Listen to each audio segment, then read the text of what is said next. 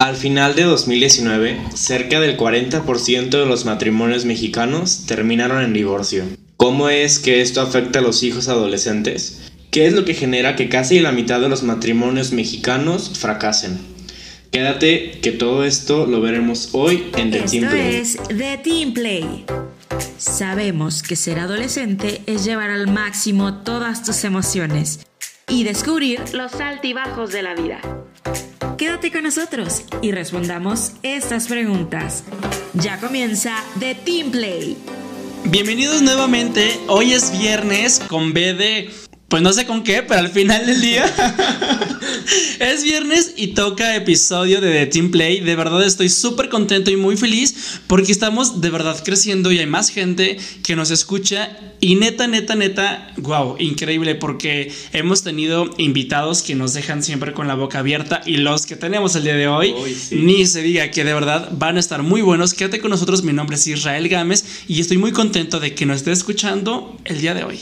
Yo soy Axel Magallanes y es un gusto estar aquí, como siempre lo digo. Creo que ya es como mi marca personal, ¿no? Es un gusto estar aquí. Pero bueno, iniciando con el tema, ¿cómo afecta un divorcio a los hijos adolescentes? O tú como adolescente, eh, ¿cómo afectaría de alguna forma que el matrimonio de tus padres terminen en, en, un divorcio o terminen fracasando, ¿no? Creo que es muy común que los adolescentes se crean de algún modo como culpables de, de, lo que pasa en el, pues en el núcleo familiar. Y más que nada, pues hablando del matrimonio, no solamente de divorcio, sino de problemas, conflictos, este, cualquier tipo de, de ahora sí que conflictos familiares que, que puedan interferir, ¿no? Entonces, creo que los adolescentes crean una falsa culpa o sentimiento de culpa en donde dicen, ¿sabes qué? Sí, probablemente eh, mi papá está divorciando, vea problemas por mi culpa, ¿no? Empiezan como a analizar. Antes habíamos dicho en episodios de los primeros que los hijos y en especial los niños escuchan todo y se dan cuenta de todo. Entonces, eh, o sea, sienten igual.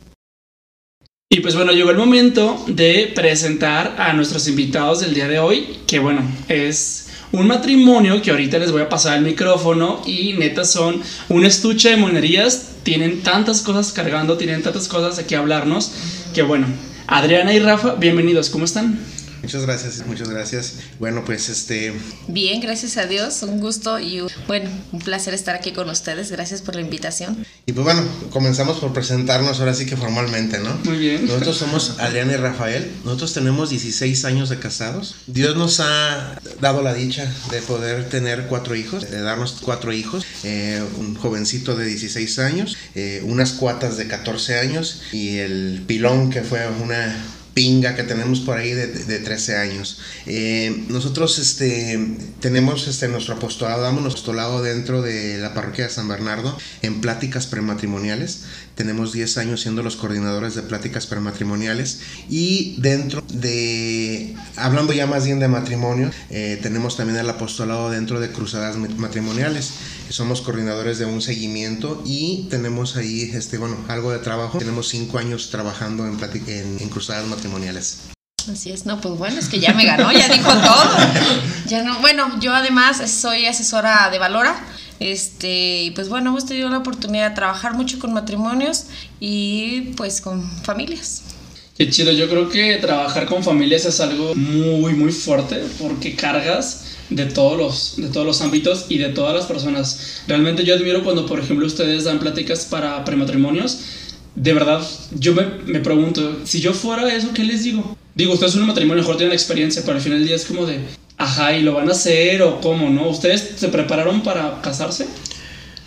Sí, ya, nos, ya, cuando, ya cuando nosotros nos casamos ya eran obligatorias las pláticas prematrimoniales. Así es. Este, porque realmente, pues, des, tristemente, eh, pues están ahí porque pues es un, es este, un requisito, ¿no? Para su matrimonio. Pero sí, nos, nos preparamos, tomamos nuestras pláticas prematrimoniales, que realmente lo que nosotros les damos y lo que en su momento nos dieron es, porque es la preparación para toda una vida juntos. De repente, aprovechando que hablaste de esto, hago el comercial, de repente este, reniegan mucho que porque los trámites de la iglesia, no sé qué, pero es que esta, estas pláticas prematrimoniales, la finalidad es que los, que los novios sepan, los jóvenes sepan a qué van, qué es el matrimonio, porque tenemos una equivocada del matrimonio.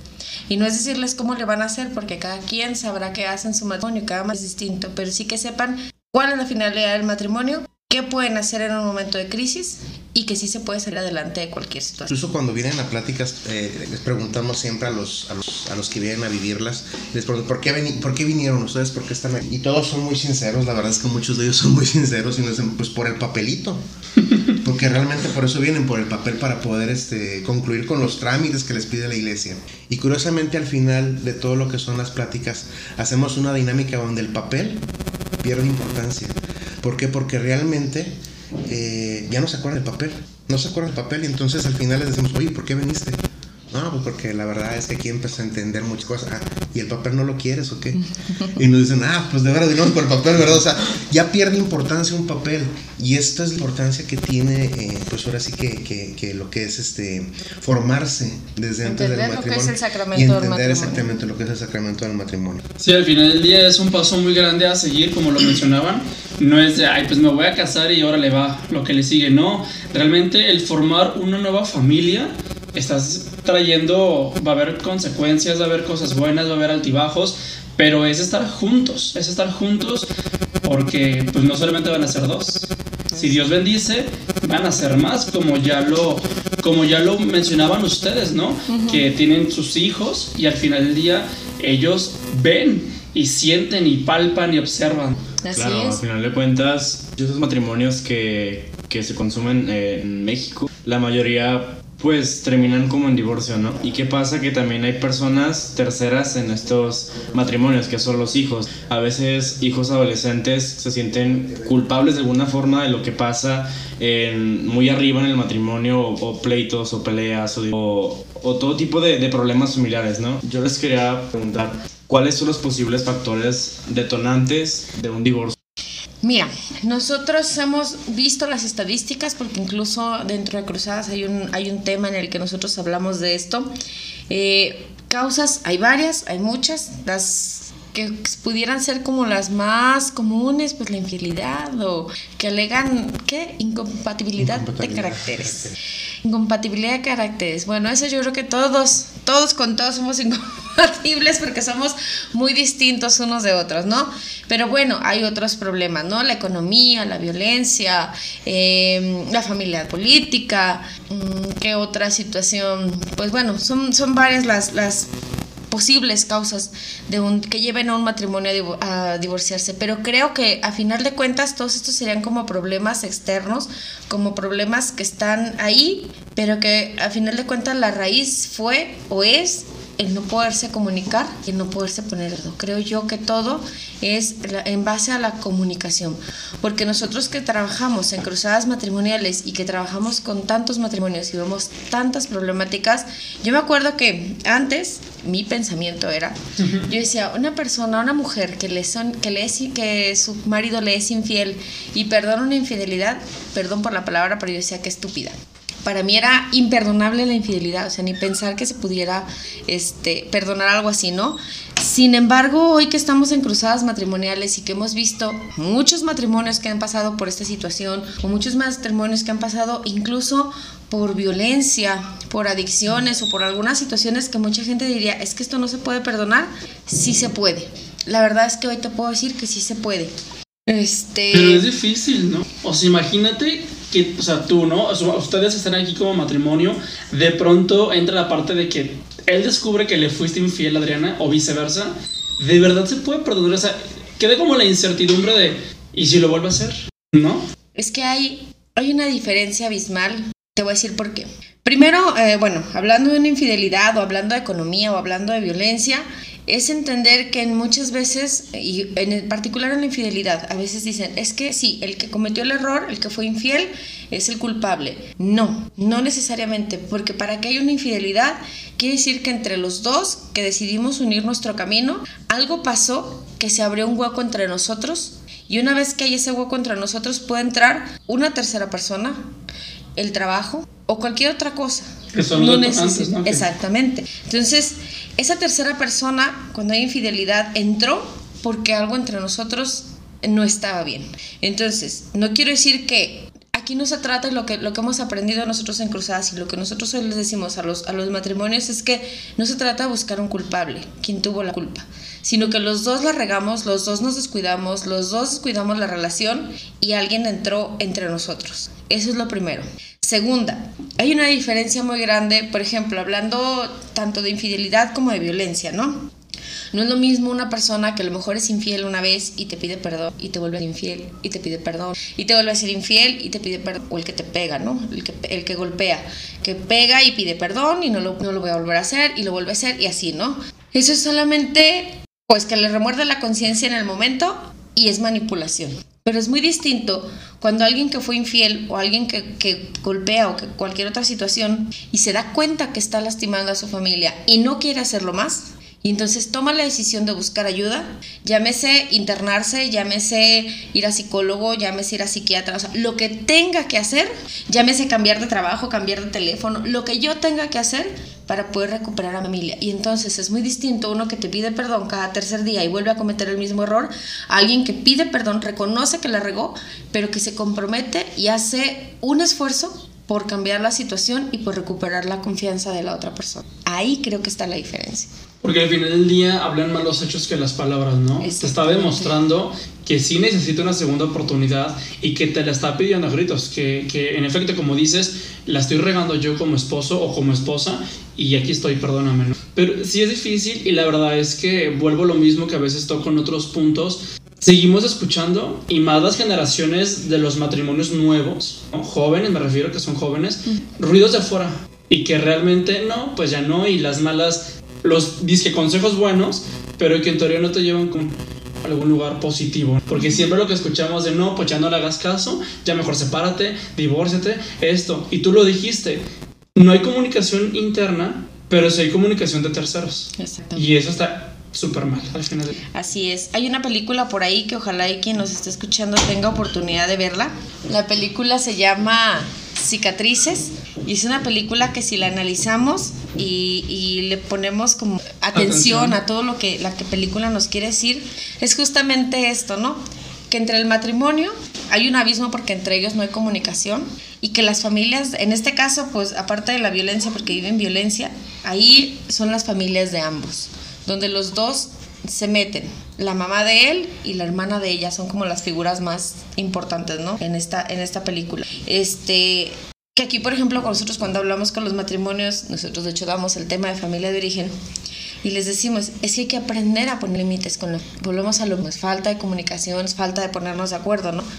A veces creemos que al casarnos, este, el hecho de, de ponerle un límite a tu padre, a tu madre, a tus abuelos, a tus hermanos, sería como una grosería, como una falta de respeto, como dejar de ser buen hijo. Este, pero realmente el poner límites a tu familia de origen es algo muy sano. ¿Por qué? Claro que cada uno, en este caso de la película, como te menciono, la mamá quiere lo mejor para su chiquito y la hermana quiere lo mejor para su hermana, uh -huh. ¿no? Entonces, sí, tu, tu familia va a querer lo mejor para ti, pero ya no, aquí volvemos a lo que nosotros trabajamos con los jóvenes, hay que aprender a que el matrimonio es de dos, somos tú y yo, y las decisiones y de lo que hagamos, de lo que compremos, dónde lo compremos, cómo lo hagamos, etcétera, etcétera, son tuyas y mías. El problema es que, como tú dices, oímos todas las voces de afuera, todas las voces del mundo, menos la de quien debería escuchar, que es a mi pareja. Incluso, bueno, eso se los platicamos porque realmente fue algo que vivimos en carne viva. Fue por parte mía, o sea, yo estaba muy apegado a mi familia de origen y esto nos ocasionó mucho, muchos conflictos en matrimonio.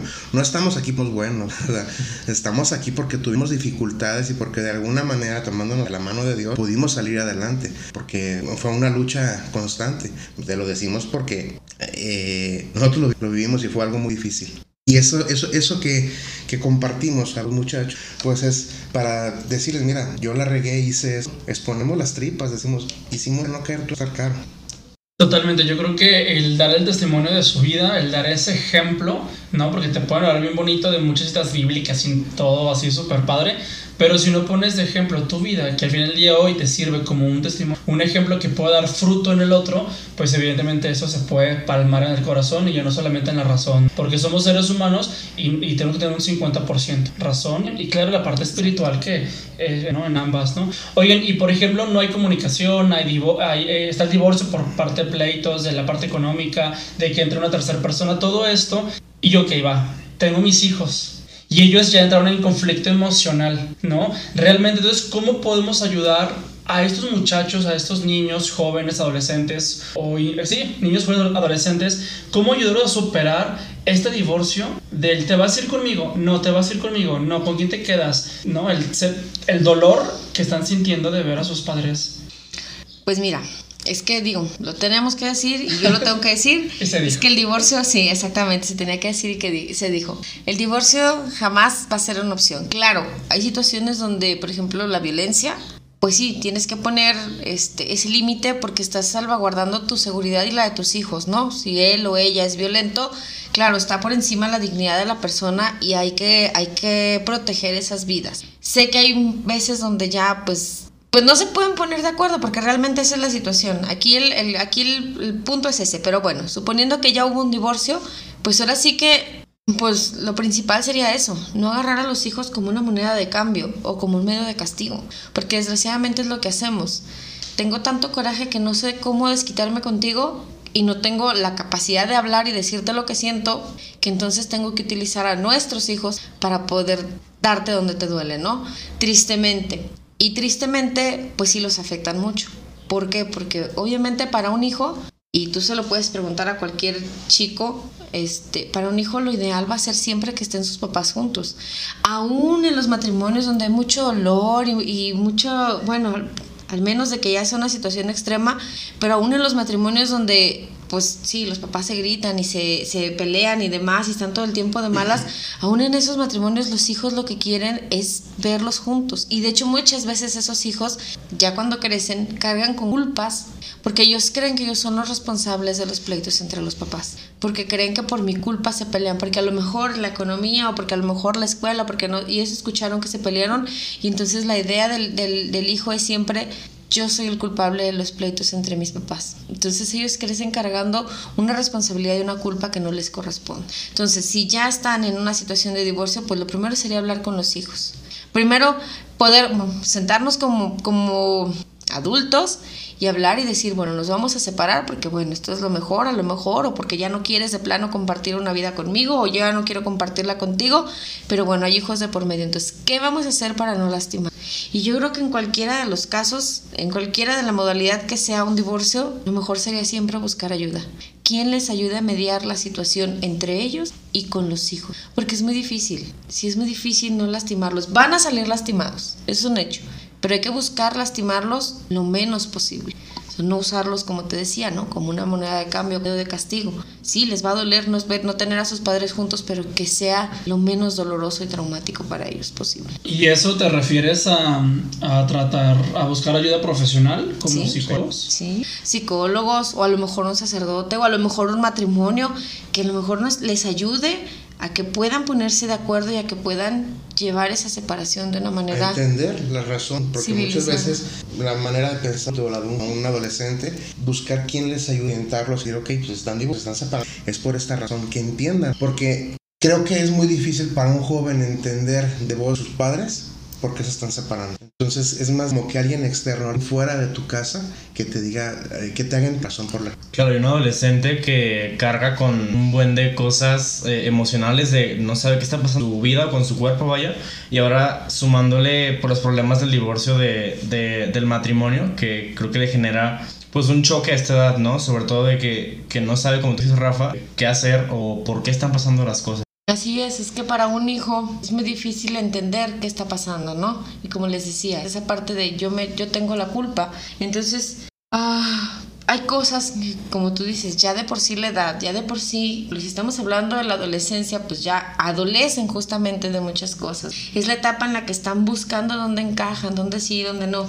Están terminando la etapa donde sus padres fueron para ellos lo máximo, fueron sus superhéroes. Y llega el momento en el que tus padres ya no ya dejan de ser ese wow y empiezan como volada de la choca, pero aparte viene esta, esta revolución, esta situación de un divorcio, pues obviamente les pega más, su cerebro no sabe, o sea, realmente hablando biológicamente, físicamente, su cerebro no sabe cómo darlo, cómo interpretarlo. Ahora, emocionalmente, pues es un fuerte.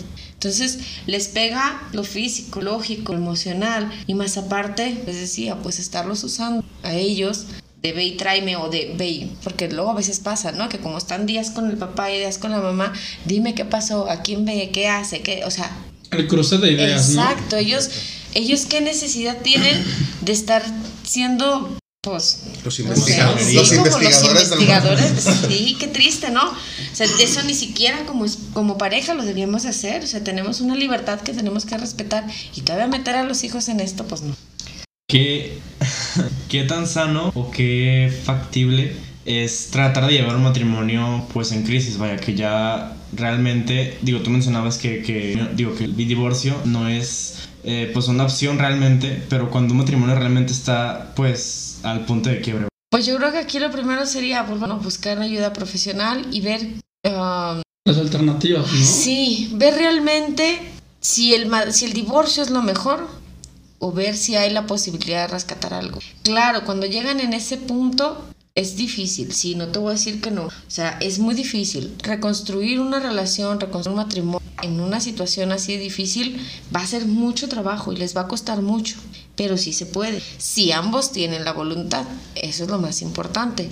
Y que busquen, como te decía, la ayuda. ¿Por qué? Porque si es por nuestra voluntad nada más, no se va a poder. ¿Por qué? Porque hay muchas cosas detrás, hay mucho dolor detrás, nos hemos dicho mucho, nos hemos herido mucho.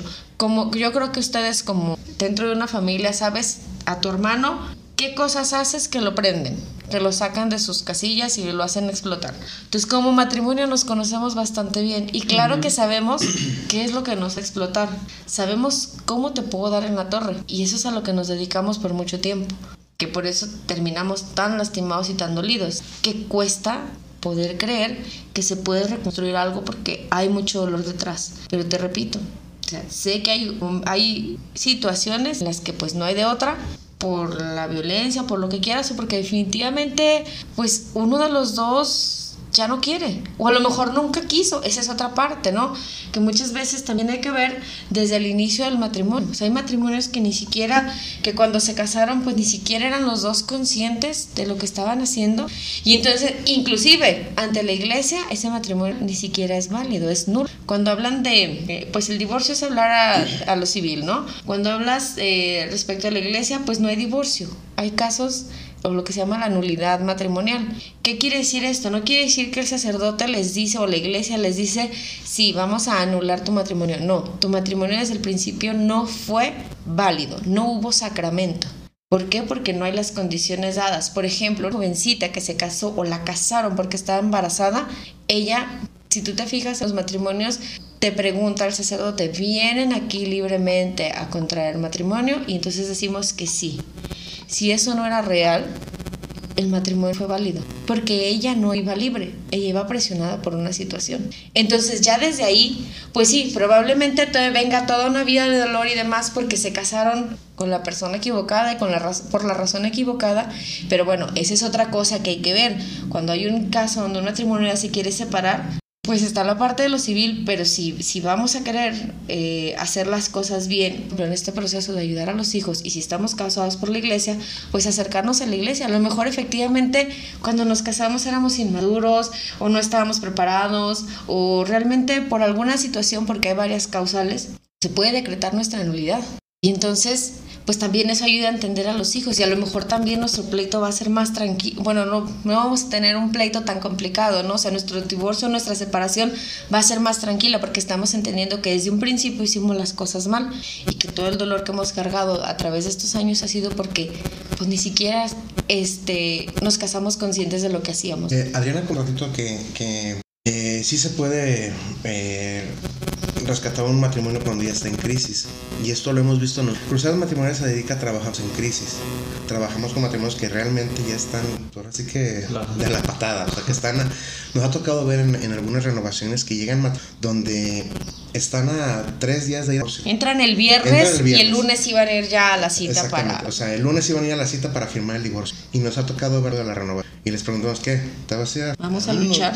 Vamos a luchar. Se puede. Esto es como una palabra de aliento de quien tal. Si, si está pasando por una situación así, hay que buscar ayuda profesional. Hay que buscar ayuda profesional porque esto es lo único que nos va a salir adelante.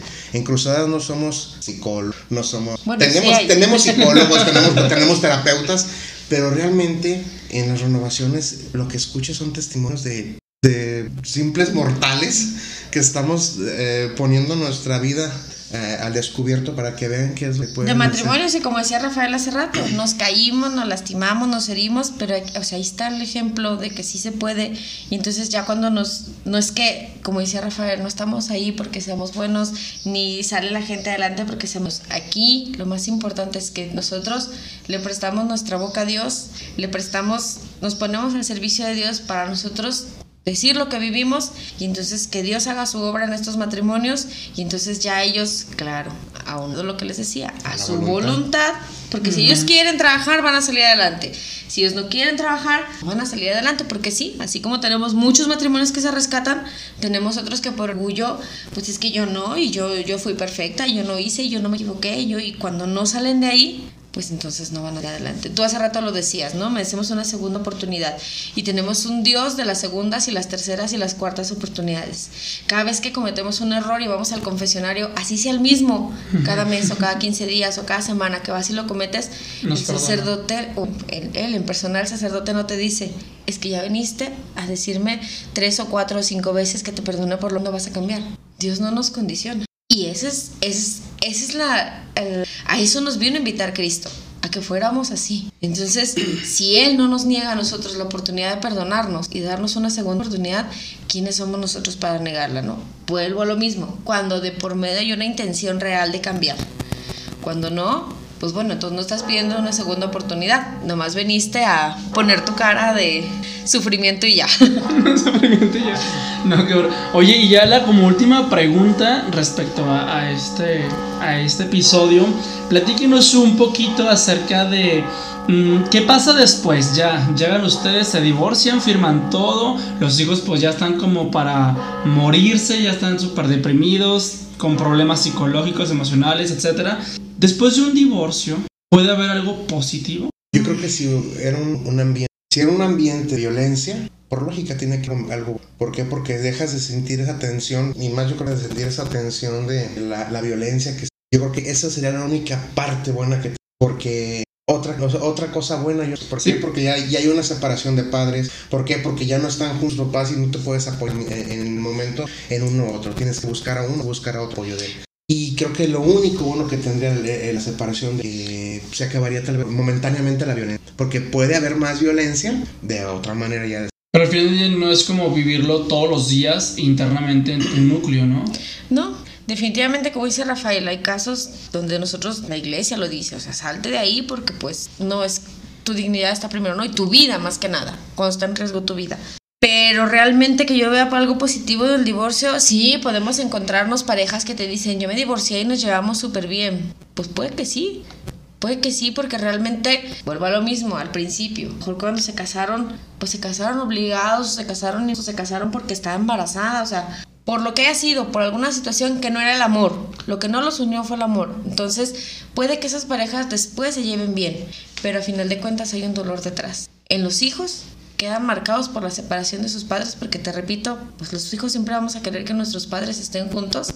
Yo tengo 37 años y si mis papás ahorita se separaran, claro que me dolería, claro que me dolería mucho, aunque ya no vivo con ellos, aunque ya no dependo de ellos, claro que me dolería mucho verlos, este, que se divorciaran, ¿no? Pero además, el dolor que va en ellos como matrimonio, porque creo que nadie cuando nos casamos, nos casamos pensándole, pensando en te voy a desgraciar la vida y te voy a hacer lo más infeliz que pueda. Nos casamos queriendo compartir una vida y una historia. Y te llevas la mitad de mis ilusiones, te llevas la mitad de, de mis pensamientos, de mis sueños, de todo. Entonces, este, pues no sé, digo, hay estudios incluso con gente que se ha divorciado, es, simplemente el día de ayer acaba de recibir un mensaje de uno de esos matrimonios que es tu innovación, que nosotros, la, que les comenta él, pues que coordinamos, llevamos un grupo que una vez vivió una renovación, un encuentro de matrimonios, y ayer le escribió él diciéndole que se separan, que se divorcian, y con el corazón, o sea, hecho pedazos, él, él en el mensaje que le manda le dice es que destruí mi familia. Tenía en mis manos la oportunidad de hacer algo sus palabras fuertes porque él me llevé a mi esposa. No sé si se los pueda compartir. Digo, al cabo vamos a decir solamente el, la, lo que dijo, no vamos a decir el nombre. Sí, decir el nombre. Pero bueno, la verdad es que a mí me impactó mucho la forma en que se expresa. Me lo escribió a las 2.38 mañana, madrugada, y me dice, hola Rafa, disculpa por la hora. Solo quería decirte gracias por lo que un día me, enseña, me enseñaste, gracias. Pero lamentablemente no supe hacer las cosas bien. Solo me hundí, tiré mi matrimonio, hice pedazos a mi familia. Hoy la perdí para siempre. De verdad, mil gracias por la ayuda que un día Adriana y tú nos dieron. Pero creo que es lo que me merezco el estar solo, el ser odiado por el, ser odiado, el que mis hijos algún día me desprecien, el que la vida me azote contra el suelo, perdón, que me azote contra el suelo. Es lo que merezco. Soy el peor y eso yo solo me lo busqué. Amo a mi familia, pero aún amándola la lastimé, la hice, le hice daño. No me importaron mis hijos, mi esposa. La llevé al precipicio y la dejé caer. Y hoy ya no están. No están porque los perdí. Mis hijos ya se enseñaron, enseñaron a vivir sin mí. A mi niña Kaira, ay, mencioné, la lastimé. Su corazón, le lastimé su corazón. Su papá se fue y la dejó sola. Él está lastimado. Eh, si se dan cuenta en el mensaje, él está muy lastimado y él es consciente en este daño que le hizo, del daño que le hizo, y es consciente de lo que los hijos llegar a sentir después por Creo que, que, digo, por Dios hace las cosas y por algo hoy estamos aquí. Y por algo me llegó este mensaje hoy. Allá, bueno, fue en la. Eh, aún así, aún leyendo yo todo esto, yo puedo decirte que él no tiene, aunque él lo veía todo, él todavía puede, puede hacer mucho por su El problema aquí es que nos autocastigamos siempre. Si fijan en las palabras de él, él se castiga y él solo se quita la oportunidad de salir adelante y de recuperar a su familia. Entonces, si tú estás oyendo el programa, seas adulto o seas joven, también esa es otro, otra cosa importante, ¿no? A los niños, a los jóvenes, a los adolescentes, a mí me gustaría decirles, una, que si sus papás están por una situación de estas, lugar ustedes no son ustedes acaban de escuchar ese mensaje que es muy fuerte, somos humanos y cometemos errores. Fuimos heridos todos en nuestra niñez. No sé si han escuchado que se habla mucho de las heridas. Todos los seres humanos fuimos heridos en nuestra niñez. Yo, Rafael, fuimos heridos por nuestros padres en nuestra infancia, pero a su vez mis padres fueron heridos en su infancia y a la vez los papás de Rafael fueron heridos. Y así nos vamos para atrás. Entonces, actuamos porque somos humanos y somos imperfectos. Y nuestras, nuestras capacidades no nos dan para mucho.